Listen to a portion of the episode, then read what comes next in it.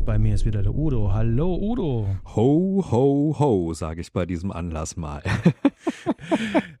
Ein wunderschön. Ich grüße dich. Äh, schön, dich zu sehen und ähm, schön, dass ihr wieder eingeschaltet habt. Wenn ihr den Titel der Folge richtig gesehen habt, da müssen sich jetzt einige sicherlich fragen, Moment mal, wolltet ihr nicht eigentlich etwas anderes veröffentlichen heute? Udo, was wollten wir denn eigentlich veröffentlichen? Ja, eigentlich wäre die Folge jetzt tatsächlich Liebe geworden. Ähm, aber wie es manchmal so ist, ähm, ist sie es jetzt nicht. Genau, die Folge, die existiert, die haben wir aufgenommen. Der Fred und ich, wir haben uns äh, den Film angeschaut, also der Udo auch, aber Fred und ich haben die Folge aufgenommen. Und wir hatten ziemlich viele Herausforderungen mit diesem Film. Nicht etwa, dass das äh, ein, ein, kitschiger Weihnachtsfilm ist. Im Gegenteil, äh, das wussten wir ja schon. Äh, wir kannten den Film, aber wir hatten ihn lange nicht gesehen. Äh, wie kann man es am besten sagen? Ähm, der Film hat ähm, sehr, sehr, sehr, sehr viele Probleme und die sind definitiv nicht im Kitsch begründet und wir waren sehr wütend. Und nach diesem Gespräch, nach diesem sehr wütenden Gespräch, was wir über diesen Film geführt haben, haben wir dann uns einfach dazu entschlossen, wir möchten euch da draußen, die den Film noch gut finden oder allgemein gut finden, auch überhaupt nicht versauen. Das ist tatsächlich überhaupt gar nicht unser Ansinnen und äh, haben uns gedacht, okay, äh, dann machen wir es gleich richtig und besprechen den ganz anderen Weihnachtsfilm. Jetzt aber die Frage, hat jemand von euch da draußen Lust, sich diese Folge tatsächlich mal anzuhören? Ähm, dann lasst uns doch gerne mal einen Kommentar da, beziehungsweise schreibt uns Nachrichten. Wir machen auch im Social Media mal noch einen kleinen Poll. Wie sieht's aus? Wollt ihr den Film diese Filmbesprechung hören. Und ähm, hier gleich äh, nochmal der Hinweis, der Trägerhinweis. Also wir ähm, sind nicht sehr gut eingestellt auf diesen Film und ähm, das solltet ihr vorher wissen. Wenn ihr euch das wünscht, dann können wir diese Folge euch gerne noch bereitstellen. Ähm, aber Stand jetzt ähm, ist erstmal im Giftschrank.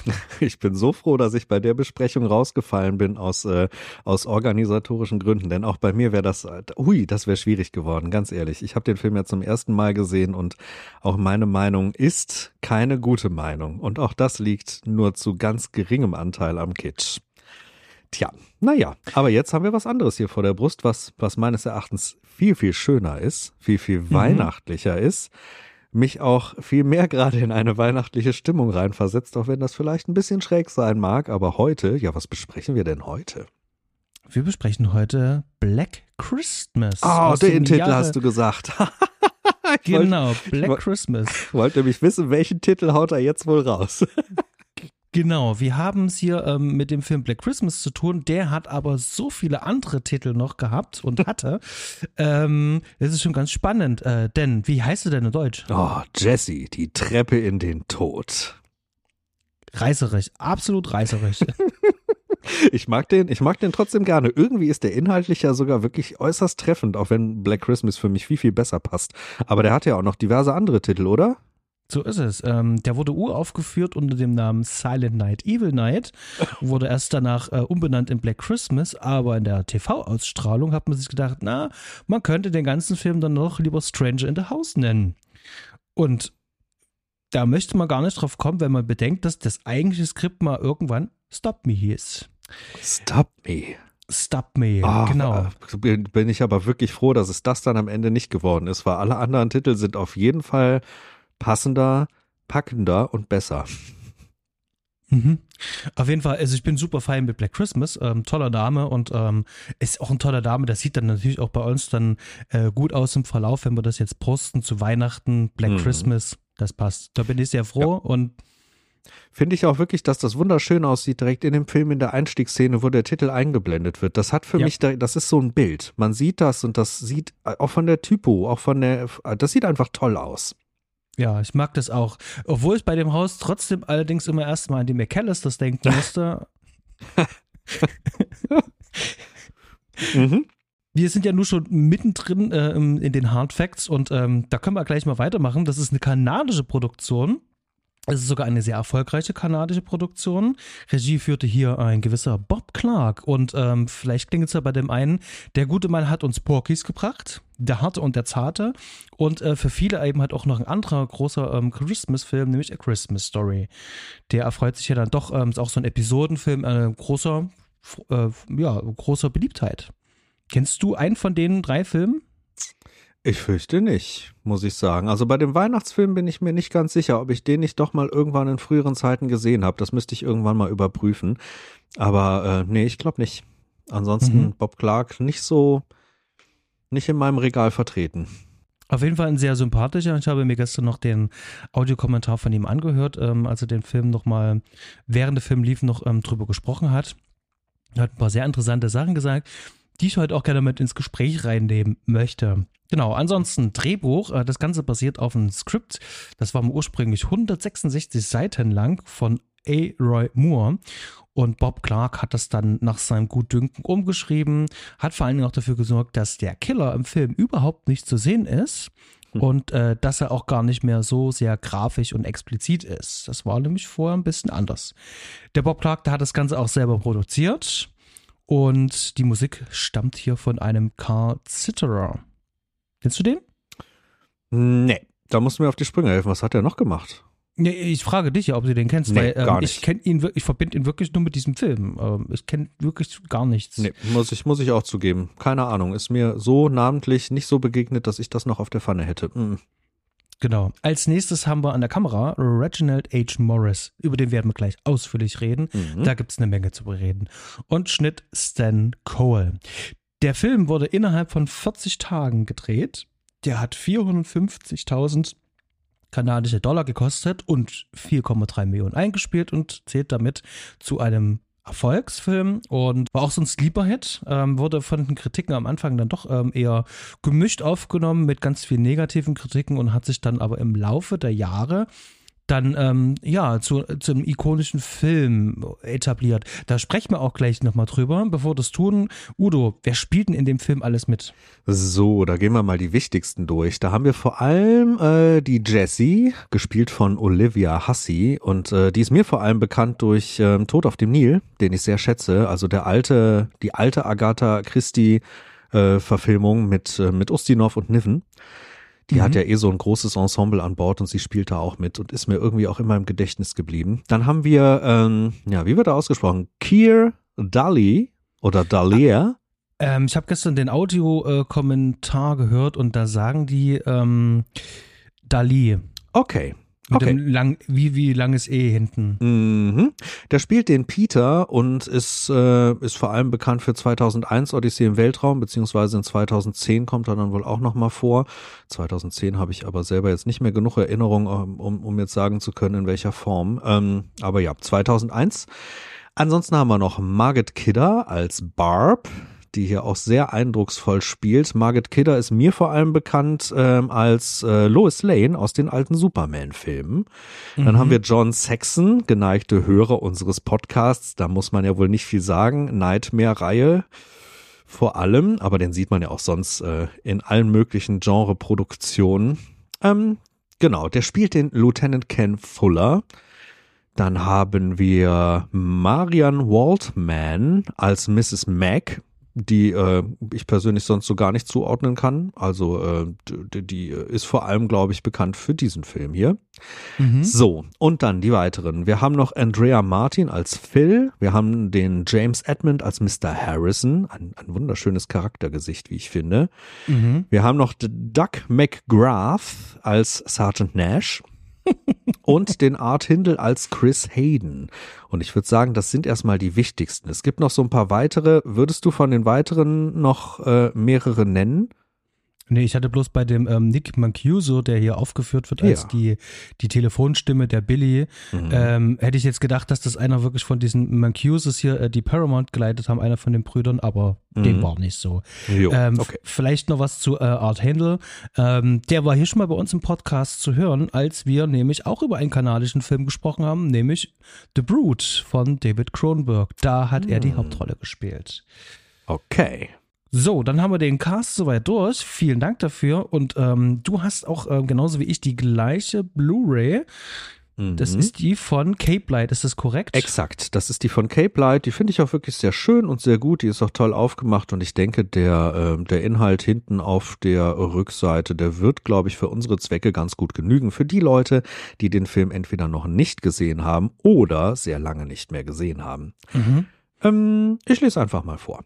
Eine studentische Schwesternschaft feiert Weihnachten, als bereits ein Psychopath auf ihrem Dachboden umherschleicht. Sie bekommen merkwürdige, obszöne Anrufe mit Morddrohungen und kurz darauf verschwindet eine Kommilitonin.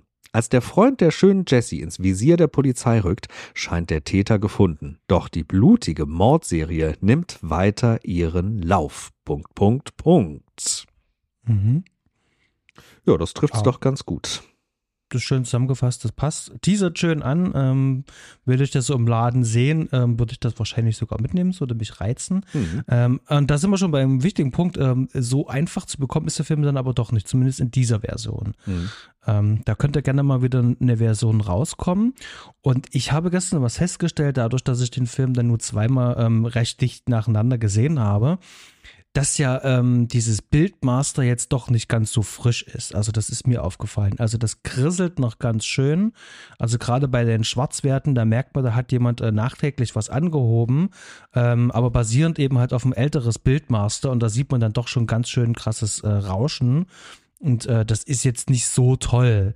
Aber was man den Film ansieht, der Film ist wahnsinnig toll fotografiert. Da werden wir gleich drauf kommen. Ähm, der Film hat aber eine riesengroße ähm, ikonische Stellung im Övre, sagt man so schön. Ähm, denn im, im Genre wird er gerne als, äh, mit als einer der Ur-Slasher aufgeführt. Von uns beiden bist du aber der absolute Slasher-Hound. Ja. Ähm, wie, wie ordnest du denn diesen Black Christmas ähm, in diesem ganzen Slasher-Genre für dich auch ein? Ja, das finde ich gar nicht so, so, so leicht einzusortieren. Ähm, für mich persönlich, ganz persönlich ist eigentlich, ist eigentlich Halloween so der Grundstein des lupenreinen Slasher. Aber es gibt natürlich noch so ein paar Filme davor, die so diesen Übergang von, von diesen Jolly äh, rüber in das westliche Kino, in, in das amerikanische Kino, aber auch äh, ne, in weitere Bereiche, die, die da so den Weg geebnet haben. Ähm, da haben wir so einen Bay of Blood, der ganz gerne genannt wird, der eigentlich auch schon so einen Grundstein gelegt hat von Mario Bava. Da haben wir so einen Peeping Tom auf der anderen Seite, der auch, äh, der auch Merkmale trägt. Und diesen Black Christmas hier, der sehr viele Merkmale trägt, aber der für mich ganz persönlich, und das sehen viele anders, was vollkommen legitim ist natürlich, für mich persönlich noch kein lupenreiner Slasher ist. Für mich ist der sehr stark noch äh, mit einem halben Fuß im Giallo-Genre, der ist sehr stark auch äh, quasi ein Grundstein für das Home-Invasion-Genre, wenn man so will.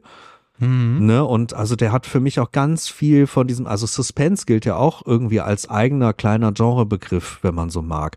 Und das ist hier auch ganz klares Suspense-Kino. Also der, der hat da ganz viele Zutaten drin, die das für mich natürlich auch irgendwie zu, zu einer Art Slasher machen. Aber also ich würde den für mich, wenn man mich fragt, nicht, äh, nicht als den Grundstein ansehen, sondern eigentlich noch so als eine Art Vorform, als ein Bindeglied aus all diesen anderen Versatzstücken und aus dem, dem Giallo-Bereich rüber in den klassischen amerikanisch geprägten Slasher, der dann halt seine, seine große Ära fand und äh, ich glaube, da ist der Stein wirklich erst einen Hauch später ins Rollen geraten. Ja, ich glaube, so könnte man das zusammenfassen. Aber also, ne, wie gesagt, da scheiden sich unter Slasher-Fans die Geister. Ähm, man kann auch gut, durchaus den hier als den großen Startpunkt sehen. Also Bob Clark sagt selber, dass äh, sein großes Vorbild auch für diesen Film unter anderem auch ähm, Psycho war. Mhm. Man merkt hier schon ganz viele frische Ideen in diesem gesamten Film drinne. Ja. Also da hat er sozusagen schon eine ganze Menge losgetreten und ich finde das, ich finde das schon sehr spannend. Ähm, er wird überall natürlich aufgeführt mit als Proto-Slasher. Und ähm, sozusagen als, als, als letzter großer Stein, bevor dann Halloween eigentlich alles ins Rollen gebracht hat. Mhm. Von daher, ja, ich vollste Zustimmung von meiner Seite. Ähm, ich bin ja nun nicht ganz so der große ähm, Slasher- und Gorehound, Mhm. finde es aber trotzdem irgendwie wiederum spannend, da auch mal zurückzugehen und zu gucken, wo kommt denn das eigentlich her. Das äh, äh, Thema Jallo fiel ja auch ganz viel und ich finde das witzig, dass ähm, John Saxon sowohl in Dario Argentos Film mitgespielt hat, also zum Beispiel Tenebrae hat er mitgespielt, in diesem Black Christmas, ähm, Urproto-Slasher, dann aber auch bei ähm, A Nightmare on Elm Street noch mit dabei ist, also in all diesen etwas äh, größeren ähm, ähm, ähm, Mischformen eines Slashers hat er alle irgendwie mitgespielt. Mhm. Und das finde ich ähm, super spannend, äh, dass er so ein schönes verbindendes Lied hier ist. Ja, das stimmt, ganz genau. Es ist halt auch ein toller Mann, der irgendwie gerade diese Ära, diesen Umschwung irgendwie mitgeprägt hat und, äh, und dafür als Gesicht dann auch Pate steht. Ja, das ist ganz cool. Mhm. Okay, wie sieht's aus? Wollen wir in den Film reingehen? Gerne. Okay, wir haben ein paar Themen uns rausgesucht. Wir wollen es nicht ganz so riesengroß analytisch machen, aber es waren ein paar schöne Beobachtungen, die wir drin haben. Und ähm, da wir beide ja nur ähm, Fotografen und ähm, Film, Film verliebt sind, äh, würde ich ganz gerne mal hier über die Fotografie von dem Film sprechen. Denn ähm, ich finde, ähm, dieser äh, also dieser riesengroße Punkt auf der Habenliste, den der Film hat, ist wirklich ähm, äh, die Art und Weise, wie er fotografiert worden ist, Mhm. wie er geleuchtet ist. Ähm, da wollte ich dich erstmal fragen, wie, wie, wie hast denn du so diese ganze Kameraarbeit wahrgenommen?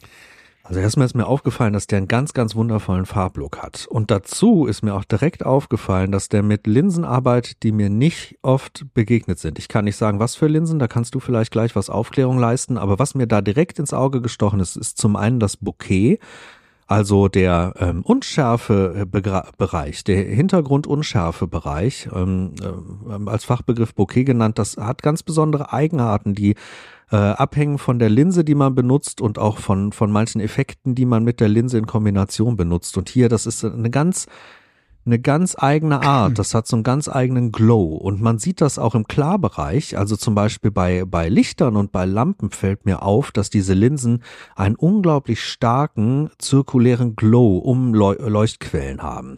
Und Mhm. also das ist mir in dieser Vehemenz, in dieser Leuchtkraft, in dieser Stärke noch gar nicht so oft begegnet. Und das, äh, das finde ich sehr eindrucksvoll. Und zudem muss ich zur Kameraarbeit noch sagen, ähm, dass mir auch auffällt, wie vielfältig der Film hier arbeitet, mit welch vielen verschiedenen Mitteln. Sei das mit wirklich tollen Kamerafahrten oder auch statischen Einstellungen, aber auch mal mit einem äh, Split-Diopter, der, der plötzlich dann auftaucht. Ähm, da gibt's ganz viel zu entdecken und da merkt man auch, hier wurde sich für jede Szene richtig schön ein Gedanke gemacht, wie man die toll in Szene setzen kann. Auch die Ego-Perspektive mit dem Weitwinkel, äh, das macht einfach Freude, das zu sehen, weil hier wurde da mit viel ähm, Geschick, mit einer guten Hand, mit einem guten Auge und auch viel Verstand dran gegangen. Man merkt, die hatten einen Plan.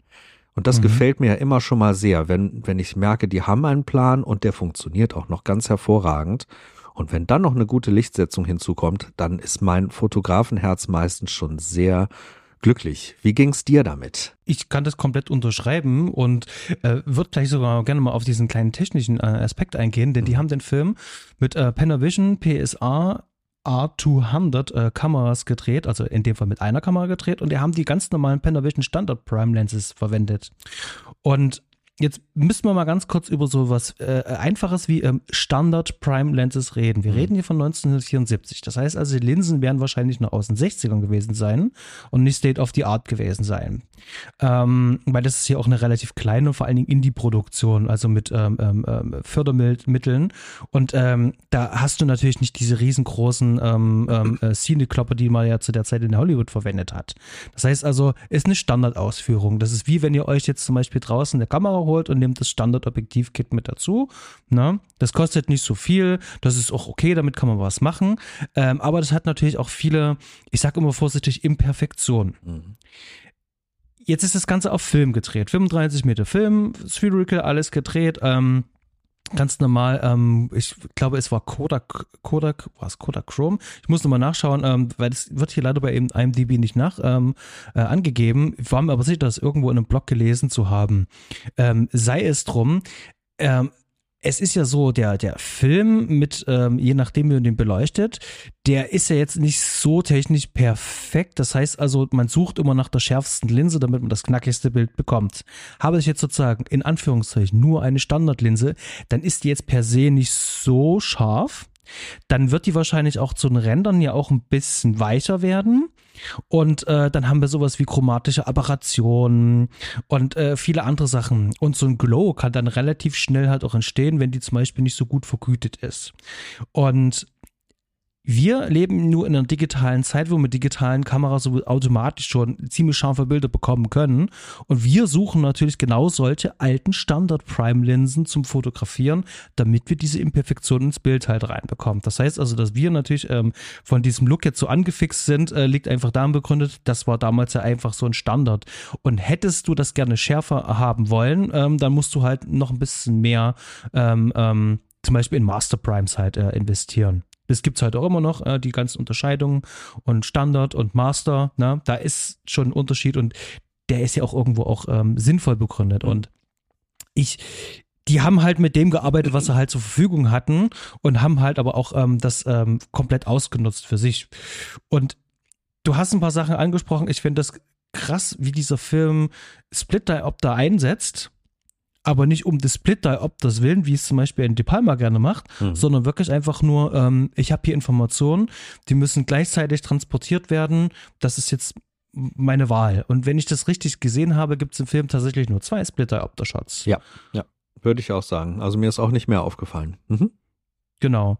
Und ähm, was ich aber tatsächlich wirklich richtig, richtig, richtig gut finde, ist äh, die Tatsache, die Kamera ist ja immer in Bewegung. Sei es durch Schwenks, Zooms mhm. und vor allen Dingen auch, ähm, die arbeiten viel mit Dolly und auf der Dolly wird eben halt auch noch zusätzlich auch noch ähm, geschwenkt.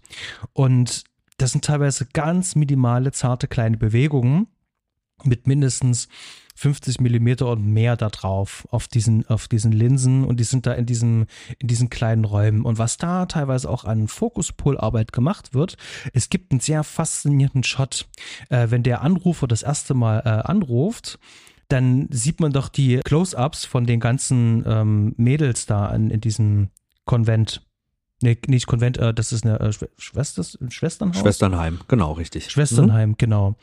Und äh, da fährt die Kamera sozusagen die ganzen Gesichter halt ab. Und die sind natürlich auch ähm, in der Tiefe gestaffelt. Mhm. Ja, die sind nicht alle nebeneinander in einer Linie. Das heißt also, wenn die Kamera jetzt diesen, diesen Schwenk macht, muss der Fokuspoler äh, ordentliche Arbeit leisten.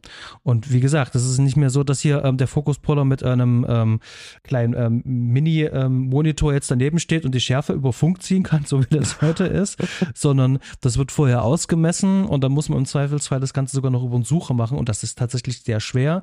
Wenn ich am Sucher bin, kann man die Kamera schlechter operaten. Also das ist eine sehr, sehr, sehr, sehr, sehr ähm, filigrane Sache und die ist wahnsinnig toll. Also die ist wirklich, wirklich, wirklich toll. Mhm. Das sind so viele kleine Details drin.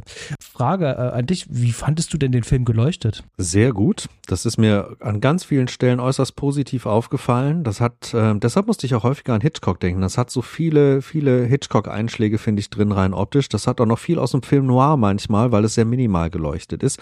Mir ist auch aufgefallen, dass manche Bilder für mich ganz besonders gut wirken, weil die schon durch die Beleuchtung und durch das, was an Farben und Hintergründen und Klamotten verwendet wurde, manchmal schon so einen sehr starken natürlichen Vignettierungseffekt da drin haben, weil sehr äh, ne, helles Gesicht in der Mitte und viel Dunkelheit drumrum, so dass man in dieses Bild richtig reingesaugt wird. Also ich, ich mochte da unglaublich viel drin und ich äh, finde auch, dass dass diese Farbstimmung, die Lichtstimmung schon so was Schweres, Bedrückendes da reinbringt und trotzdem manchmal dieses, dieses Weihnachtsfeeling trotzdem aufleuchten lässt an manchen Stellen.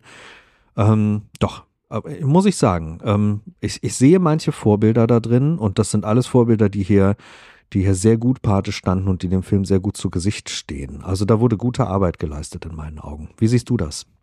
Auf jeden Fall. Ich wundere mich, ähm, wie bei auch schon anderen Kameramännern ähm, und DPs, die wir hier besprochen haben, dass der keine ähm, größere Karriere hatte, weil das ist ja, das ist ja wirklich ähm, äh, stunning Work ist das. Mhm. Also das ist ja wirklich richtig toll. Und normalerweise hätten da ganz viele Leute sagen müssen, wir brauchen diesen Mann hier. Also ähm, das ist mir wirklich tatsächlich nicht so klar, warum. Vielleicht sind es natürlich auch äh, die persönlichen Entscheidungen mhm. ähm, von dem Herrn Morris ja dann selber, aber also das ist wirklich ähm, atemberaubende, wirklich tolle Arbeit. Mhm. Und ähm, wenn man überlegt halt, ähm, die haben für so eine kleine Independent-Produktion 40 Tage gedreht, dann heißt das, die haben sich wirklich viel Zeit genommen für die Szenen. Und das sieht man auch. Mhm. Und da muss, muss ich wirklich sagen, ähm, äh, schon allein aus diesem Grund ähm, ist der Film schon was ganz Besonderes, also für mich auf jeden Fall. Also das ist ähm, für mich so ein riesengroßes Highlight ja. in diesem gesamten Film, ja. Ja, das sehe ich ganz genauso. Würde ich komplett unterstreichen. Die ganze Visualität und auch die, die Wirkung der Bilder zum Inhalt, das ist ganz, ganz hervorragend. Das geht Hand in Hand und ähm, bringt Beklemmung, bringt, bringt düstere Eindrücke und äh, dann noch die Soundebene dann dazu. Das macht schon wirklich ein, ein richtig rundes Bild. Ja. Genau, da hast du aber gerade ein cooles Thema angesprochen, die Soundebene. Mhm. Ähm, ich habe jetzt den Film nur zweimal Englisch gesehen. Ich wollte eigentlich nochmal in Deutsch schauen. Ich hatte den irgendwann schon mal in Deutsch gesehen mhm. und habe die Synchro auch als gut abgespeichert. Ähm, du hattest den jetzt in welcher Version gesehen? Ich habe den jetzt auch nochmal in der Synchro-Version gesehen, aber ich habe ihn schon mehrere Male gesehen und ich glaube irgendwie zweimal, zweimal im Originalton und das müssten jetzt auch mindestens zweimal im Synchroton gewesen sein. Also ich habe ihn auf jeden Fall jetzt schon diverse Male äh, hinter mir. Und ähm, ja, die Synchro ist, ist, ist voll okay. Mhm. Hat ein paar, ein paar schwierige Punkte drin, aber auch ein paar sehr schöne Punkte drin, wie zum Beispiel, dass Thomas Danneberg hier auch eine Rolle spielt. Das mag ich ja, den höre ich immer gerne. Der wertet für mich eigentlich jeden Film immer so ein bisschen auf. Ähm, nö, ich, ich mag beide Versionen, aber natürlich ist die Originalfassung schon noch ein Ticken, äh, ja, einfach ein Ticken packender, finde ich, vom Klang her. Mhm. Mhm. Ähm, ich wollte nämlich gerade darauf hinaus, äh, denn im, im Original haben wir es hier mit so einem ähm, Typen zu tun, der nicht nur sich im Haus versteckt und dort ähm, äh, tötet, sondern der eben halt auch gleichzeitig ähm, ein Anrufer ist, ein obszöner Anrufer. Und äh, diese Stimme, die man da hört, die ist ähm, sehr markant, mhm. beziehungsweise das ist ein sehr ähm, verrückter Effekt. Ähm, hier gibt der Regisseur auch an, dass hier vier bis fünf ähm, unterschiedliche Stimmen übereinander gelegt wurden, um diesen Effekt da eben mal zu erzielen. Mhm. Und ich finde, das verfehlt seine Wirkung nicht. Mhm. Wie war das denn im Deutschen da gelöst? Das weiß ich gar nicht mehr. Ich weiß nicht, wie sie es im Deutschen gemacht haben, aber auch da hat der Anrufer schon eine sehr verrückte Stimme und äh, und hat sehr viel Kreischen und ähm, also der der er wechselt die Stimme auch sehr sehr stark. Also ich finde, dass der Effekt da durchaus auch rüberkommt. Die haben sich da viel Mühe gegeben. Es ist nicht in der gleichen in der gleichen Güteklasse wie im wie im Original, aber es macht durchaus trotzdem Spaß und das kann man kann man vollkommen so gucken, wenn man Lust auf Synchro hat. Das geht schon völlig klar. Also der der Anrufer kommt kommt auch hier in der Synchro durchaus krass rüber. Ja, ich habe, ähm, da ich jetzt nur in letzter Zeit die Filme alle mit Kopfhörern schaue, habe ich natürlich einen ganz anderen ähm, äh, Einblick, äh, vor allen Dingen was jetzt so Tonschnitt und vor allen Dingen dieses Sounddesign betrifft. Und mhm. ich muss wirklich sagen, also für so einen kleinen Film finde ich das Sounddesign wirklich sehr, sehr, sehr gut hier. Mhm. Also hier passiert so viel, dass den Film auch größer wirken lässt.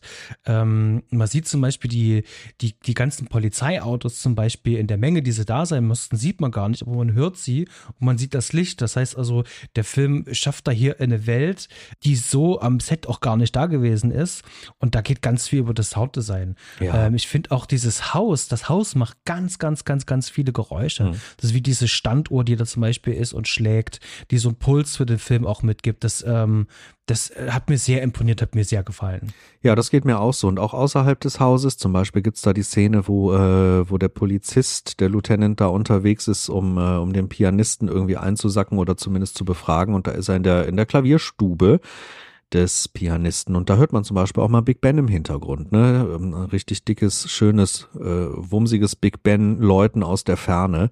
Da merkt man schon ganz viele Kleinigkeiten und Details, die da einfach auf der Tonspur mit drin sind. Und das ist natürlich ganz hervorragend. Und das jetzt noch gekoppelt mit der Musik, wo ja auch viel läuft über äh, einfach angezupfte oder angespielte offene Klavierseiten, also ein offener Flügel, der halt wirklich äh, an den Seiten direkt gespielt wurde. Das hat natürlich auch nochmal einen ganz eigenen Effekt, was mich sehr an ältere Gruselfilme erinnert. Also auch wirklich solche Haunted House äh, Geschichten von damals, wo, wo das gerne so benutzt wurde. Hm, macht, macht hier, macht hier eine Menge Spaß auf der Tonspur und erzeugt natürlich auch den, den nötigen Grusel und äh, lässt die Haare schön hochstehen. Ich habe deine ähm, Letterboxd Review gesehen und gelesen und habe auch deine Punktzahl gesehen und würde vielleicht gerne mal auf diesen Punkt eingehen, denn du selber hast da so äh, das eine oder andere ähm, Schwierigkeit mit dem Film. Ja. Also der ist ja jetzt für dich nicht so der perfekte Film. Nee. Und mich würde mal interessieren, was, was ist das bei dir? allem voran muss ich, glaube ich, sagen, die Humorebene, die mir nicht immer so gefällt, weil ich dann manchmal das Gefühl habe, dass der Film nicht ganz weiß, was er sein will. Denn wenn der Humor drin ist, wie zum Beispiel hier durch ähm, Mrs. Mac oder auch durch, äh, durch Barb an einer Stelle, wo sie sehr betrunken ist und dann auch so in einem Playboy rumliest und äh, ein bisschen äh, aus der Haut fährt da sind manchmal so Einsprengsel drin, Humoreinsprengsel drin oder auch Fellatio irgendwie in der Polizeistation in einer Situation, wo man sich echt fragt, äh, warum macht man einen Gag in der Situation?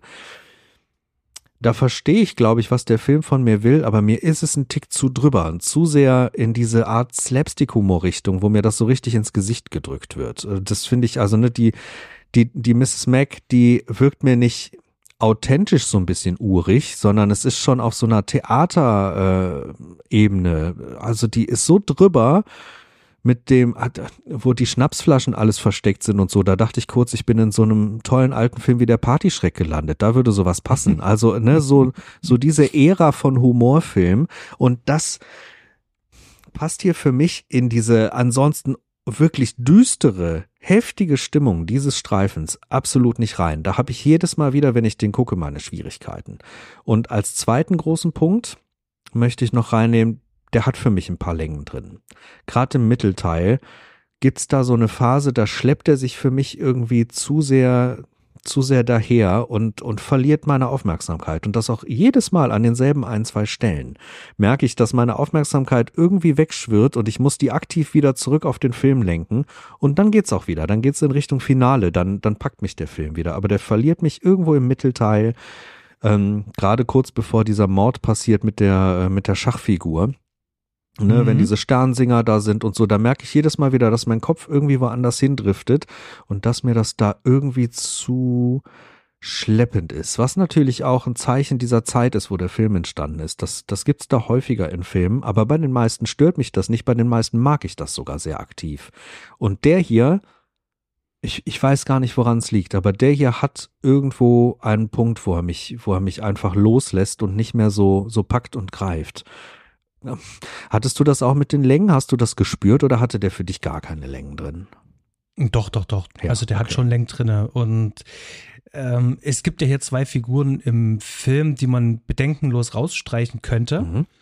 Äh, das ist einmal die von Margot Kidder gespielte, ähm, Barbara, und dann eben halt auch die, ähm, die ähm, Mrs. Äh, McHenry. Ich ne? würde da so, sogar noch einen dritten dazu nehmen, äh, den einen Police Officer, der auch eigentlich nur als, als Comic Relief hier funktioniert, der äh, Sergeant Nash.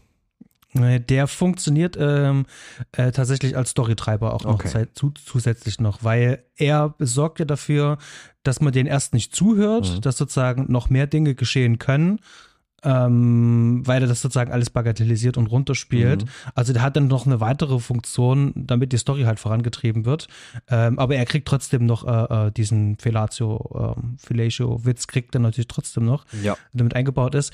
Bei dem Humor muss ich wirklich sagen, ähm, ich, das, das gebe ich dem Film sehr gerne. Ich, mich hat es wirklich gar nicht gestört. Mhm. Ich finde es ganz gut. Die Szene mit dem Turtle fand ich ein bisschen drüber, die hätte es nicht gebraucht. Ja. Weil ähm, weil das ist wirklich so ein Punkt, und da muss ich sagen, also gerade was so Tonalität betrifft, ähm, du hast gerade wahrscheinlich deine Tochter verloren. Und bist in dem Haus, wo das letzt gesehen worden ist. Und ähm, wirst dann mit so einer komischen Szene konfrontiert. Die hätte auch anders ausgehen können. Der ist ja wahnsinnig unter Druck ähm, und ich glaube, ähm, der, der Bob Clark wollte die ganze Zeit so ein bisschen diese, diese Grundanspannung rausnehmen, mhm. weil der Film wäre sehr, sehr, sehr düster, also sehr black geworden, hätte er das nicht mit reingebaut. Und ich glaube, das ist auch so ein, so ein, so ein Ding, der wusste schon, ähm, die kriegen niemals Geld für dieses Skript. Ähm, wir müssen da noch ein bisschen ähm, Comic Relief reinbauen, damit sich das vielleicht doch ein bisschen besser verkaufen kann. Mhm. Damit wir dieses, ähm, dieses Christmas-Feeling beziehungsweise auch eine äh, Leichtigkeit da reinbekommen können, dass die Leute noch aus dem Kino rausgehen können und sagen, das war nur ein Film. Mhm. Weil es gab ja auch zu der Zeit oder kurz vorher auch wirklich so eine Mordserie, so eine anhaltende Mordserie auch dort oben. Das steckt ja vielen Leuten noch in den Knochen. Und da wollte er es wahrscheinlich entschärfen. Und äh, das, das ist dann jetzt sozusagen dieser Kompromiss. Ich kann das völlig nachvollziehen. Ich glaube, da habe ich dann nur diesen Punkt, ich, da sehe ich kurz den Film, der es hätte werden können, wenn dieser Humor nicht drin wäre. Wenn halt die, die Vorsteherin dieses, dieses, äh, dieses Mädchenheims irgendwie ähm, eine wirklich ernste Person gewesen wäre, vielleicht sogar eine strenge ernste Person, jetzt nur rumgesponnen und das Ganze so, so nochmal geerdet hätte und die Leichtigkeit nur zwischen den Mädels stattgefunden hätte, hätte mir das, mhm. glaube ich, besser gefallen. Das ist jetzt natürlich gemein, da über, über, über so, so eine Richtung zu sprechen, die der Film hier nicht präsentiert. Aber also mir stößt es an der Stelle auf, weil ich den tonalen Bruch in diesem Film ganz speziell nicht gebraucht hätte, obwohl ich sonst eigentlich ein Freund von humoristischen Brechungen bin an manchen Stellen. Aber hier, ich glaube, es ist einfach auch diese Art Humor, das war mir zu viel. Das war mir einfach too much. Hätten die Mädels unter sich so ein paar Scherze gemacht oder vielleicht auch noch ein, zwei nicht ganz so plumpe Witze mit einem Police Officer gemacht, wäre mir das, glaube ich, nicht so quer gefallen, aber also der Polizist hier, Sergeant Nash, ist hier so doof geschrieben. Also so, also wirklich, als hätte der die ganze Zeit ein richtig fettes Brett vorm Kopf. Das ist mir zu viel für, für diesen Film. Also ich weiß genau, was du, was, was du meinst, aber gerade wenn man sich äh, Andrea Martin mit ranholt, mhm. die ja äh, äh, ähm, ein Comedian war mhm. ihrer Zeit damals und auch bekannt war auch in Kanada, dann hat man ja auch so, so eine gewisse Erwartungshaltung. Und ich glaube, ähm, das zieht auch schon ab. Man wollte schon das Geld, was man da reingesteckt hat, hm. auch gerne wieder zurückholen, so ein bisschen. Und äh, den Leuten sozusagen die Weihnachten versauen. Das kann ich mir schon vorstellen. Ja. Also er hat keinen Toby Hooper gemacht. Obwohl ich gerne äh, eine. Äh, eine äh, äh, ohne Comic Relief Variante von diesem Film gerne gesehen hätte und das ist meine Vermutung. Ich weiß nicht, hast du die äh, Remakes irgendwann mal gesehen? Ja, alle beide. Und also ich ähm, da können wir gerne mal einen kurzen Einschub machen, weil also der, mhm. der, ähm, das erste Remake, oh Mann, von wann ist denn der aus dem Kopf raus? 2000, 2006. No, 2006, okay. Der, ähm, der ist ein krass harter Film. Also der ist auch, was der, was den Gewaltgrad angeht, äh, das hat Gründe, die in der Produktion liegen, die bei den Weinsteins verordnet sind und so weiter. Das ist ein großes Feld. Aber also nur kurz angerissen. Ich finde den sehr, sehr gut auf seine sehr, sehr eigene Art und Weise, weil der diese Thematik nochmal anders anpackt und einen äh, anders erwischt. Der hat einen Gewaltgrad, der teilweise so hoch ist, dass es mir schon fast zu viel ist. Also ganz, ganz mhm. knapp an der Grenze dran. Ähm, aber der geht das Ganze tonal auch einfach ein bisschen anders an, was für mich an der einen oder anderen Stelle vielleicht sogar ein Hauch besser funktioniert, rein tonal betrachtet. Ich mag mhm. den Ur-Black Christmas definitiv lieber, insgesamt im Gesamtbild betrachtet. Aber der, ähm, das erste Remake hat seine Stärken und der ist durchaus ein Film, den man mal gucken sollte, gerade wenn man, wenn man den ersten hier schon mag. Denn der fügt dem einiges hinzu, macht ein paar Sachen anders, hat eine, ein ganz eigenes Ding, was er da draus dreht und ist auch wirklich nochmal schön zeitgeistig, wie der erste ja auch. Und genau das Gleiche würde ich auch bei der neuesten Adaption von, hilf mir, 2019 oder so? Ja, irgendwie sowas in dem Dreh. Ja, so um den Dreh. Also die Blumhouse-Produktion. Mhm der wird gehasst von ganz, ganz vielen. Der wird in der Kritik zerfetzt, der wird äh, auch in meiner Letterbox-Bubble wird der hart angepackt und auseinandergenommen und das hat er meines Erachtens gar nicht verdient.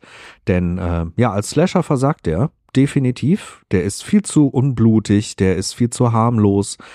Und der ist eigentlich äh, auch wirklich nur ein Vehikel für, für eine Botschaft, eine feministische Botschaft. Und das macht er auch mit sehr, sehr teilweise plumpen, teilweise auch sehr ins Gesicht gedrückten offensiven Mitteln.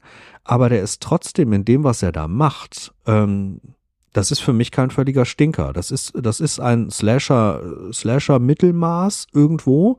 Ich habe aber mhm. auch schon echt weit schlimmere Filme im Slasher-Genre gesehen als diesen. Also selbst den würde ich sagen, wenn man mal einen Abend hat und das Ganze komplettieren will, den kann man gut gucken. Mich hat der nicht aufgeregt. Da ist eine Okkultnote drin, die mich aber im Slasher-Bereich auch noch nie gestört hat. Ich mag ähm, auch Slasher, die eine okkulte Note haben. Ich mag das in der Freitag der 13. Reihe.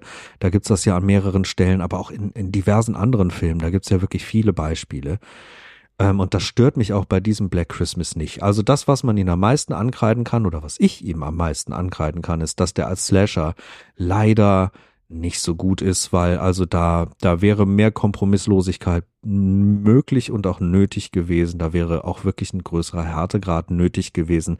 Der ist einfach nicht mutig genug. Aber dennoch, ich finde nicht, dass der irgendwie so äh, halbe Sterne Bewertungen oder ein Sterne Bewertung verdient hat aufgrund der, der feministischen Aussage. Denn die ist ja gar nicht grundverkehrt und die finde ich hier teilweise so humoristisch eingesetzt und so drüber, dass mich das auf einer komödiantischen Art und Weise wirklich schon begeistern kann. Also ich, ähm, Ich will nicht sagen, dass ich den oft gucken muss. Ich will nicht sagen, dass das ein wirklich guter äh, Black Christmas Film ist.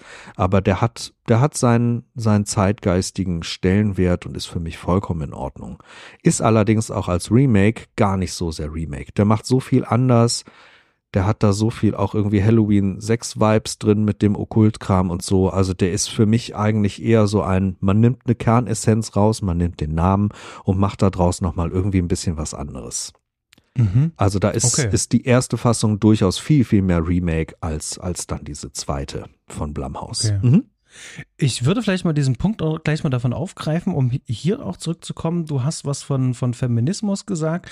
Dieser erste Film wird vor allen Dingen sehr geschätzt, weil er starke Frauenfiguren hat und es gibt da tatsächlich auch eine Notiz hier vom Regisseur auch selber, der sich auferlegt hat beim Schreiben, dass die ähm, weiblichen Charaktere niemals äh, objektifiziert werden und auch niemals äh, nackt gezeigt werden sollen oder sexualisiert werden sollen, sondern als selbstständige eigenständig, äh, eigenverantwortlich handelte Frauen dargestellt werden sollen.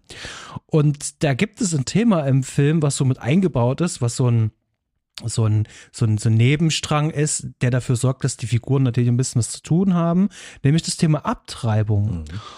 Und ich finde das für 1974 in einem kanadischen Horrorfilm, finde ich das ja fast schon prophetisch. Das ist ja, also das ist ja so krass. Der Regisseur sagt selber, ja, die mussten ja irgendwas äh, äh zu tun haben, dem musste ich ja irgendwas ja in den Mund legen. Mhm. Aber dass er denen das ja in den Mund legt, dass er dieses Gespräch halt, ähm, ähm, dass dieser Streit zwischen Peter und Jesse, dass der da reingebaut ist. Ich finde das krass und vor allen Dingen Peter wird so richtig so als richtig toxischer Typ halt auch dargestellt. Super unangenehm. Der sagt wirklich ganz ekelhafte Dinge zu ihr. Ähm, selbstsüchtige Schlampe sagt er ähm, zu ihr, weil sie abtreiben möchte. Aber es ist verdammt nochmal ihr Körper. Das wird sie ja wohl selber noch entscheiden können, äh, was da passiert und dass der das 1974 halt das schon äh, ähm, äh, sagt und äh, die sagen es. Das finde ich schon wirklich echt stark. Und ähm, wenn man hier von Final Girl spricht, das finde ich auch merkwürdig, denn es, es ist ja gar nicht klar, äh, ob es überhaupt ein Final Girl gibt, denn der Killer läuft ja eigentlich ja noch draußen rum. Nee, drin. also ja, drin, ja, in dem Fall, er läuft ja immer noch rum, sie schläft. Mhm. Da kann ja eigentlich noch alles passieren und sie hat ja eigentlich bloß ihren toxischen Freund mehr oder weniger erschlagen. Aber ich wollte darauf zurückkommen. Also ich finde wirklich hier die gesamten Frauenfiguren, bis auf jetzt hier vielleicht Margot Kidder und die, die äh, ähm, Maria Waldman, äh, finde ich die wirklich echt super stark. Also die fühlen sich authentisch an, die fühlen sich wie, wie echte Menschen an. Wie, wie ging dir das da?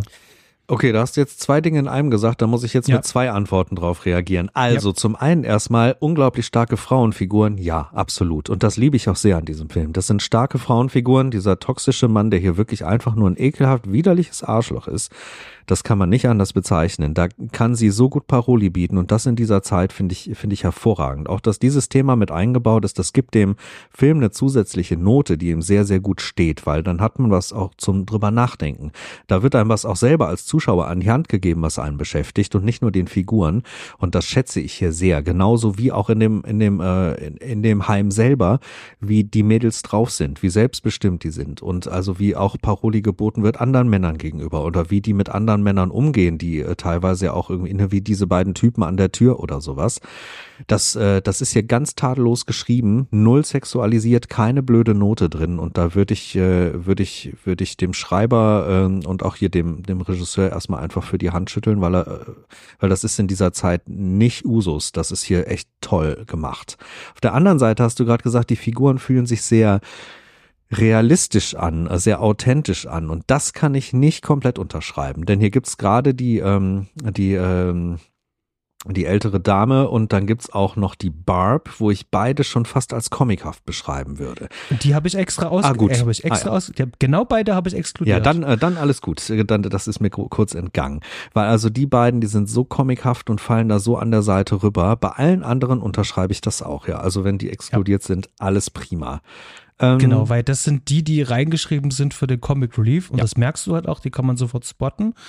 Ähm, und die fühlen sich halt auch immer ähm, falsch an. Mhm. Äh, und das ist ja das, was ich vorhin gesagt habe. Würde man die sozusagen aus diesem Film rausschneiden, mhm. ähm, der Film äh, wäre schon ein bisschen wuchtiger. Ja, Ja, das auf jeden Fall. Also das, äh, das merkt man auch richtig, dass die beiden da eine ganz andere Stellung einnehmen innerhalb dieser Gruppe, eine ganz andere Stellung auch in dieser, ähm, in dieser Erzählung, in dieser Geschichte einnehmen. Das, äh, das ist ganz faszinierend, weil das bei den Männern im Endeffekt genauso gemacht wird. Da gibt's die einen, die sind sehr, sehr ernst und sehr, sehr bodenständig geschrieben. Und dann gibt's da eben diese ein, zwei Comic Relief Nummern da drin, wo wo man auch merkt, die fallen da völlig raus. Aber das hält sich eigentlich ziemlich gut die Waage. Also von daher, ähm, ja, das hat hier Hand und Fuß, weil es schon beabsichtigt ist. Und auch wenn einem das dann tonal nicht immer gut gefällt, also gut geschrieben ist das schon. Und jetzt muss man natürlich mal sagen, ähm, weil ich jetzt auch gerade so gesagt habe, die ähm, Margot Kidder, die hätte es da gar nicht gebraucht. Die hat trotzdem hier äh, eine wichtige Funktion auch im Film, denn Sie muss dafür sorgen, dass bestimmte Dinge übersetzt werden. Dieser obszöne Anruf kommt und alle hängen ja da mhm. und hören sich das an. Normalerweise legst du dann irgendwann auf. Aber die hören sich das ja wirklich noch an. Fast noch bis zum Ende hören die sich das an, bevor ja jemand dir auflegt. Mhm. Und dafür ist hier die Rolle von Margot Kidder da. Denn sie sorgt ja dafür, dass das Ganze auch für den Zuschauer entertaining wird. Mhm. Und sie sorgt ja auch dafür, nein, nein, nein, hört euch das mal an. So, also die ähm, sorgt nochmal dafür, äh, hört euch das an, was das für ein Typ halt ist. Also die will die anderen anstecken, hier ein bisschen juristisch und neugierig zu sein. Was ist das hier für ein Typ? Mhm. Dafür ist ihre Rolle halt da und sie muss das auch für den Zuschauer ähm, übersetzen denn wir sollen ja auch hören, was da ja auch gesagt wird, ja. damit wir auch da wieder Puzzlesteine bekommen. Also sie hat natürlich auch wieder ähm, drehbuchseitig natürlich eine äh, wichtige Figur, um, um, als Zuschauer natürlich dann auch mit, mit, mit reinzubringen und ein bisschen mehr an die Hand zu geben. Ja, und dem Killer auch einfach dann so auf diese Weise ein bisschen mehr Fundament zu geben, weil sonst wäre der Killer natürlich dadurch, dass er komplett gesichtslos ist und man irgendwie maximal mal Hände oder einen Umriss sieht, sonst wäre der auch wirklich sehr, sehr ähm, sehr schemenhaft, sehr großes Phantom in dieser ganzen Erzählung. Und durch diese obszönen Anrufe und dann noch ihre Reaktion und dem ganzen Raum, dem der ganzen Stimme dann gegeben wird, hat man da einfach mehr Fundament und hat, hat, ein, hat ein Gespür für diesen Killer. Du hast da dieses Ende angesprochen. Ich finde mhm. persönlich empfinde ich das gar nicht als, als richtig offenes Ende, obwohl es irgendwie eins ist. Wie, wie hast du das für dich empfunden? Ist das für dich ein offenes Ende und ist da offen, was danach passiert, sobald quasi äh, die Namen runterlaufen? Naja, eigentlich ähm, ist ja alles genauso wie, wie, wie zu Anfang, mehr mhm. oder weniger. Der, der Killer ist ja noch im Haus. Mhm. Aber die Art und Weise, wie das inszeniert ist, dass die alle, die Polizisten so alle so schnell weg sind, mhm. dass die da schlafen gelegt wird in dem Haus, wo gerade noch alle umgebracht worden sind. Ähm, sie hat gerade ihren Freund umgebracht. Ähm, das wirkt so ein bisschen auf mich so wie, ähm, als könnte das Teil eines Traums irgendwie sein. Also es kommt mir so sehr, ähm, wie als könnte es auch nicht real sein. Oh, weißt du, was ich meine? Ich weiß, was du meinst. Auf mich wirkt das wie ein inszeniertes Sterbebett. Auf mich wirkt das wie eine inszenierte Beerdigung ohne Menschen weil sie wird dann am Ende nochmal gezeigt, wie sie da liegt, ganz friedlich, ich glaube sogar die Hände gefaltet, da müsste ich nochmal drauf achten. Und dann werden diese ganzen offenen Räume, überall die offenen Türen gezeigt und dann dieser Killer, dann geht's raus aus diesem Haus und man sieht nur diese einzelne Wache, alle anderen sind raus aus dem Haus. Mhm. Da ist quasi keiner mehr übrig. Also für mich ist das wirklich ein sehr, sehr klares und offensiv gespieltes so. Jetzt freie Bahn für den Killer, wie schon auf dem Sterbebett dort niedergelegt und äh, die Polizei ahnungslos wieder einmal vor dieser Tür. Das ist schon, das fühlt sich für mich sehr, sehr klar an, wie, äh, wie ein Todesstoß am Ende. Aber natürlich wird das offen gelassen. Also der Film zeigt das ja so nicht. Aber auch solange wie er noch auf diesem Haus drauf bleibt mit dieser Wache, für mich in der Fantasie passiert das schon genau dann. Äh, ich würde vielleicht so noch den Punkt äh, eher einsetzen, sie ist unten im Keller hm. ähm, und hat ihren, ihren Freund erschlagen. Ja der ist tot, aber sie sieht für einen kurzen Moment ja auch tot ja. aus. Und dann kommt so diese Stimme so aus dem Off, ey, hallo. Und ab dann liegt sie ja dann im Bett und mir kam das so vor, wie als wäre sie da eigentlich schon tot mhm. und das ist sozusagen schon, ähm, äh, das passiert nur noch in ihrem Kopf einfach alles, weil das fühlt sich so ein kleines bisschen irgendwie, irgendwie fühlt es sich das merkwürdig an, auch so ein bisschen wie der Schluss von Nightmare on Elm Street, so, so, so dieses Gefühl hatte ich da. Mhm. Ich, alles ein bisschen Weißt du, was ich meine? Ich verstehe, was du meinst. Ich musste da auch kurz von der Art der Inszenierung und der Tonalität so in diesen letzten Sekunden bei den letzten Schwenks durch dieses Haus sehr stark an der Mieter denken von Polanski. Aber was ja auch was sehr albtraumhaftes hat, was auch so eine Parallelwelt äh, mit drin hat. Also ja, verstehe ich voll, was du da meinst. Und das ist mhm. absolut eine Lesart, die hier auch, äh, die hier auch funktioniert. Ja, aber ich glaube, da wollte äh, Bob Clark ganz, ganz, ganz offensichtlich äh, ganz viel offen lassen mhm. und viel ähm, Raum für Spekulationen und Interpretationen bringen. Mhm. Und ähm, das ist ihm gelungen, weil ähm, so ist das Ende für mich, ähm, dadurch, dass es offen ist, ähm, ich finde das, also immer gerade dann, wenn es nicht geschlossen ist, immer wenn es dann offen ist, da, da, da geht mein Herz auf. Dann mhm. freue ich mich immer. Das ist was, äh, was ich selber auch mag und vor allem selber auch gerne schreibe. Da, da habe ich so einen Sweet Spot für. Von mhm. daher mag ich das wirklich sehr, sehr, sehr gerne. Weswegen mich auch das Ende von Halloween ja auch jedes Mal auch immer wieder kriegt. Verstehe ich voll und ganz. Magst du denn auch die Kills in diesem Film? Bei den Kills ist es hier wirklich so, dass ich äh, die teilweise immer vergesse. Mhm weil die ähm, manchmal auch schwerfällig inszeniert sind. Also gerade wenn hier die ähm, Mrs. McHenry umgebracht wird, ähm, das ist so ein, was war das nochmal? Äh, irgend so ein komischer Haken mhm. irgendwie. Ja, genau. Äh, das mit diesem äh, Einhorn, ähm, das ist auch so eine merkwürdige Szene. Ja, ganz seltsame Schachfigur auch überhaupt, aber okay, gut. Und äh, was mir hängen geblieben ist, gleich am Anfang natürlich dieser erste Kill mit äh, der, äh, mit der Plastikfolie der ist sehr unangenehm und da äh, ist ja auch nicht ohne Grund auch auf dem Cover halt auch mit drauf. Also der, der, den habe ich mir gemerkt und weil dieses Bild so ikonisch ist von diesem ähm, Mädchen, was da oben dann auch in dem Schaukelstuhl ist, immer noch mit der Plastikfolie drauf, würde ich sagen, das ist so hängen geblieben, aber ansonsten ist mir nicht wirklich viel so hängen geblieben, beziehungsweise ist jetzt nicht so ikonisch, aber ich glaube, da war der Film auch gar nicht so, so aus drauf. Nee, nee, der war halt auch, ne, halt knapp vor der Slasher-Welle und deshalb ist es auch einer der Punkte, die ihn, wenn ich ihn jetzt als Slasher wirklich bewerte, die ich auch noch auf der eher negativen Seite habe, weil die Kills für mich ja, wie du es auch beschrieben hast, die sind nicht so einprägsam, die sind weitestgehend, wenn man jetzt von dem einen absieht, auch gar nicht so, so blutig. Und die sind auch teilweise eher offscreen inszeniert, also dass viele Sachen angedeutet werden, aber der Rest passiert nicht im Bilde. Mm, und so empfinde ich auch diesen ersten eigentlich immer als den härtesten, weil die auch hier als Leiche immer wieder mal mit, mit eingesprengselt wird. Aber also da würde ich sagen, das ist schon, schon eher ein Schwachpunkt dieses Films. Die Kills hätten für mich gerne einprägsamer, gerne noch ein bisschen prägnanter, gerne noch ein bisschen härter sein dürfen. Einfach um diese, diese Wucht dieses Killers nochmal zu unterstreichen. Das hat mir hier und da so ein Hauch gefehlt.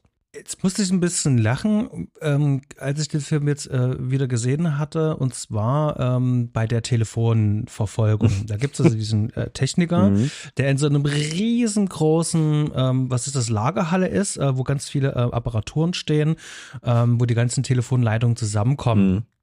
Und dort geht ja sozusagen die ganzen Gänge lang, um dann rauszufinden, von wo da aus der Anruf kommt.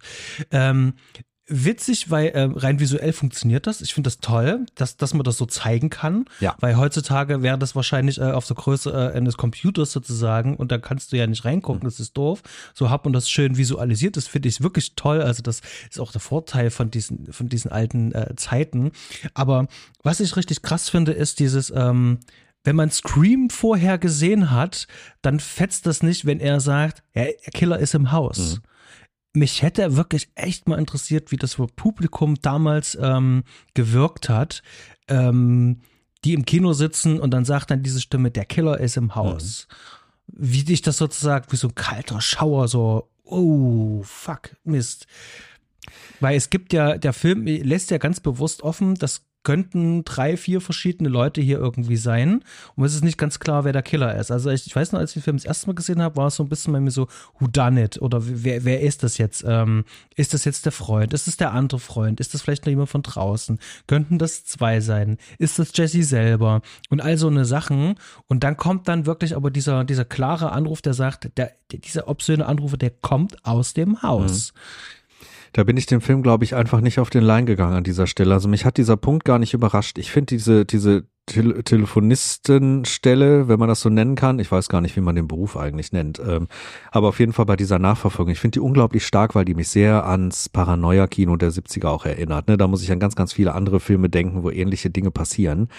Ähm, das mag ich, das mag ich sehr, aber mich hat das jetzt nicht als irgendein Überraschungsmoment gepackt oder so, weil auch sie, da ist eine ganz, ist eine ganz komische Einstellung, wie, äh, wie Olivia Hussey gerade dieses Telefonat führt und sie guckt ganz oft nach oben, vermeintlich, um eben auch ihre Freundin, die oben irgendwo noch steckt, äh, zu suchen, so verzweifelte Blicke. Aber für mich fühlt sich das die ganze Zeit immer dann schon an dieser Stelle und auch beim ersten Mal gucken so an, dass da einfach, ne, der Killer ist im Haus, ganz eindeutig für mich. Und vorher konnte ich eigentlich auch schon alle anderen, die ich mal irgendwie auf dem Schirm als, als roten Hering gehabt hätte, konnte ich ausschließen, aus verschiedenen Gründen. Ähm, also von daher ähm, spannend wäre es wirklich, wie das dem Kinopublikum damals ging. Ich war vielleicht ja. als an dem Punkt, als ich diesen Film gesehen habe, einfach schon viel zu tief im Thema, viel zu viel drin und achte viel zu viel auch auf Kleinigkeiten und solche Dinge. Also mich mich konnte das nicht überraschen. Ich habe den als reinen Suspense-Film gesehen mit einem. Ich wusste die ganze Zeit, dass dieser Typ da ist irgendwo über den droht und die ganze Zeit auch in der Nähe ist, äh, vor allem auch in ihrer Nähe ist, also von Jesse und mhm. ähm, konnte das also nicht als Spannungspunkt für mich sehen und auch nicht so, zumindest nicht an diesem Punkt mehr als It sehen. Das wenn dann ganz am mhm. Anfang, ne? Oder auch an der Stelle, wo sie halt diesen Streit hat mit ihm und so, da kommt das mal kurz auf natürlich. Das hatte ich auch bei der ersten Sichtung. Aber an der Stelle, wo, wo diese, diese Szene passiert, wo, ähm, wo dieser Anruf passiert, da war das, war bei mir der Drop gelutscht äh, mhm. irgendwie. Und ich weiß auch gar nicht, ob das so intendiert war oder nicht. Doch wahrscheinlich war es intendiert, dass man auch bis bis zum bis ganz kurz vor Schluss glauben könnte, das könnte der Chris heißt da, ne? Chris gewesen sein. Boah, also die männlichen Namen hier in diesem Film, wirklich, da habe ich Schwierigkeiten, mir die zu merken. Die Frauen kann ich mir du viel besser merken. Peter, Peter, genau, Peter sorry. Siehste, da geht's schon los. Ich kann mir die Männer in dem Film echt, also das ist furchtbar. Ist auch nicht schlimm. Aber was ich tatsächlich cool finde, ist, ähm, wie diese Red Herrings gelegt werden, dass es Peter sein könnte. Mhm. Weil da gibt's noch einen schönen Punkt, da möchte ich noch mal kurz einen Bogen noch mal zum, ähm, zum Score machen von Carl Citterer. Ähm, der hat ja hier so einen Piano-Score gemacht. Mhm. Das heißt also einfach nur das Piano äh, aufgemacht, diesen Flügel aufgemacht und äh, hat dann über die, die, die Seiten ist er mit äh, verschiedenen Mitteln drüber gefahren, über die Seiten, um diese Geräusche zu machen. Ja. Und das klingt teilweise so verrückt und abgefahren. Der hat die dann auch noch später dann auch noch ähm, durch einen ähm, äh, Distorted. Der hat die, ähm, also äh, nachdem es aufgezeichnet hat, hat er die nochmal zusätzlich nochmal verfremdet, um diesen Effekt nochmal zu verstärken und hat die dann auch ein bisschen ähm, langsamer gemacht, damit es noch ein bisschen befremdlicher wirkt. Und ähm, ich finde so eine äh, einfachen Scores, also die, der ist ja in Anführungszeichen einfach ja herzustellen, in Anführungszeichen, weil ich ja nicht viele Mittel dafür brauche, ähm, finde ich manchmal super effektiver, als wenn ich jetzt so ein äh, Full Frontal ähm, Classic Score mit einem riesengroßen Orchester habe, weil das ist natürlich schon ein bisschen schwieriger. Das muss ja erstmal geschrieben, komponiert werden und dann brauchst du ein Orchester, was es einspielt und hier kann ich als, ähm, als Einmann-Armee mehr oder weniger alles selber machen und bin aufgrund äh, der, der Mittel zwar limitiert, akzeptiert, aber habe da äh, eine ganz andere Möglichkeit, äh, ähm, ähm, äh, kreativ zu sein. Ähm, ja.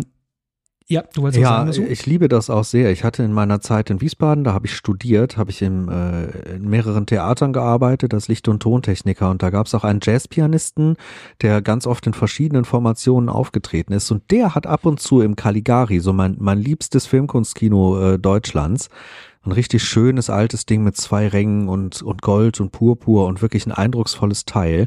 Da hat er ab und zu dann äh, alte, alte Stummfilme oder auch einfach ältere Filme dann live vertont. Ähm, und also ich habe so, so eine Art von Live-Vertonung schon häufiger mal gesehen, auch in unterschiedlichen äh, ähm, Städten, an unterschiedlichen Orten von unterschiedlichen Filmen. Aber eine von ihm ist mir am meisten im Gedächtnis geblieben. Und ich glaube, als Film war das, boah, ich hoffe, ich liege da jetzt nicht falsch, die Schwarze Katze, ganz alter Schwarz-Weiß-Film mit Boris Karloff und Bela Lugosi, meine ich, drin. Und da hat er live mhm. zu Musik gemacht. Und da hat er auch seinen Flügel einfach aufgemacht und innen auf den Seiten rumgekloppt. Mit Hämmern, mit Schlägeln. Er hat äh, Tischtennisbälle da reingeschmissen an manchen Stellen. Und es war, es war perfekt passend. Es war ein, ein unglaubliches Erlebnis und ich konnte ich konnte dem Film nicht mehr folgen, weil ich so sehr Lust hatte, diesem Mann zu folgen und mir anzusehen, was der dann da mit diesem Instrument tut. Manchmal hat er auch ganz normal gespielt, aber manchmal auch so eine Parallele aus drin zupfen und gleichzeitig spielen und hat die Noten dann auch innen mit den Fingern manchmal abgestoppt oder auch mit den Fingernägeln gekratzt und so, dass da ganz wahnsinnig schöne Töne bei rumkamen. Und ich finde, das ist ein, äh, ein Erlebnis. Und das ist auch hier in dem Film durchaus ein Erlebnis, was, äh, was hier was hier passiert, weil man einfach merkt, wie schön diese Klavierklänge zu den Bildern passen und zu der Stimmung passen. Also äh, meisterhaft gemacht. Sehr, sehr mhm. schön. Auf jeden Fall. Und ich finde das auch äh, toll, dass äh, der Peter äh, in dem Film ja selber Pianist ist. Mhm dann auch dieses Piano dann selber zertrümmert und du da auch da nochmal die Geräusche hörst und dass dir das die ganze Zeit dann immer darüber nochmal zusätzlich noch mit auf der musikalischen Ebene vermittelt wird, so ähm, das soll unser Killer mhm. sein. Das finde ich eigentlich äh, ganz clever gemacht halt. Es ist, ich finde es einen netten Red Hearing halt, also eine falsche, schöne falsche Pferde, die uns da äh, gelegt wird. Genau. Ja. Vielleicht einfach nur, um das Ganze noch zu komplettieren. Der Karl Zitter hatte hier äh, ganz klar eine Inspiration. Der hat sich äh, bei ähm, Töri äh, Takemetsu ähm, hat er sich äh, von ihnen inspirieren lassen und zwar ähm, von dem Film äh, Quaidan äh, aus dem Jahr 1964. Mhm. Da hat er sozusagen auch diesen ähm, ähm, verrückten Score gehört, der äh, vor allen Dingen, ähm, also immer dann, wenn Score in Sounddesign so übergeht und hat sich davon inspirieren lassen und hat das dann für diesen Film hier zehn Jahre später dann eben halt in einer ganz anderen Art und Weise, aber auch ähnlich hier gemacht. Und ähm, ja, ich, ich finde den Score wirklich super beklemmt mhm. und stimmungsvoll und mag ich. Finde ich, finde ich einfach sehr eindrucksvoll, was, äh, was der Mann hier tut. Und äh, ich mag aber auch, dass zwischendrin ja auch wirklich mal ganz normale Musikeinsprengsel auch drin sind, dass das immer mal gebrochen wird. Also es ist ja nicht durchgehend, dass er sich an, äh, an, an diesem, wenn man so will, Klavierthema, an diesem Seitenthema festgreift, sondern äh, es wechselt auch immer mal und es führt einen schön durch diesen Film durch. Tatsächlich muss ich sagen, ähm, meine Notizen sind so weit äh, erstmal durch. Mhm. Ähm, wir könnten sehr wahrscheinlich noch über die ein oder andere Schauspielleistung reden oder hier und da ein paar äh, Twists und Turns, die der Film noch bereithält. Ähm, aber tatsächlich äh, gefühlt habe ich alles, zumindest mich Wichtige gesagt. Mhm. hast du noch irgendwas auf der auf der Agenda? Nein, meine, meine Notizen sind auch durchgegrast und ich bin ehrlich gesagt schon mal sehr zufrieden. Ich bin auch einfach froh, diesen Film jetzt nochmal gesehen zu haben und äh, dass, dass du den in den Ring geschmissen hast als Weihnachtsfilm, den wir, den wir machen könnten, weil es ist wirklich unter diesen Weihnachtsslashern einer der, der ganz, ganz schön einprägsamen und auch bedeutungsvollen. Ähm, und mich interessiert da auch, wenn, äh, wenn, wenn ihr Zuhörer da draußen eine eigene Meinung zu dem Thema habt, ist das hier der Startstein im Slasher-Genre oder wie ordnet ihr den selber ein? Da bin ich immer neugierig, wie andere das sehen und auch warum ihr das äh, da draußen so seht. Ähm, mich hat er jetzt so ein kleines bisschen in Weihnachtsstimmung gebracht, denn bisher war ich es noch nicht. Ich habe jetzt parallel am gleichen Tag auch noch hier ähm, Christmas Bloody Christmas geguckt, um dem Ganzen noch ein bisschen die Krone aufzusetzen. Und ich denke auch, äh, ich werde noch einen weiteren weihnachtlichen Horrorstreifen folgen lassen. Mal gucken.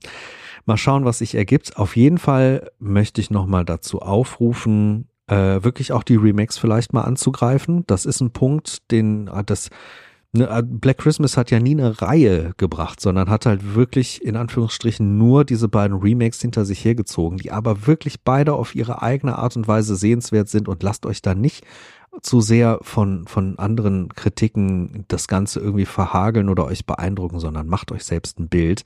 Ich finde, das ist eh immer am besten, denn ähm, es gibt da durchaus spannende Dinge zu entdecken. Äh, noch eine kurze Anmerkung. Es gibt tatsächlich noch eine Fortsetzung von Black Christmas.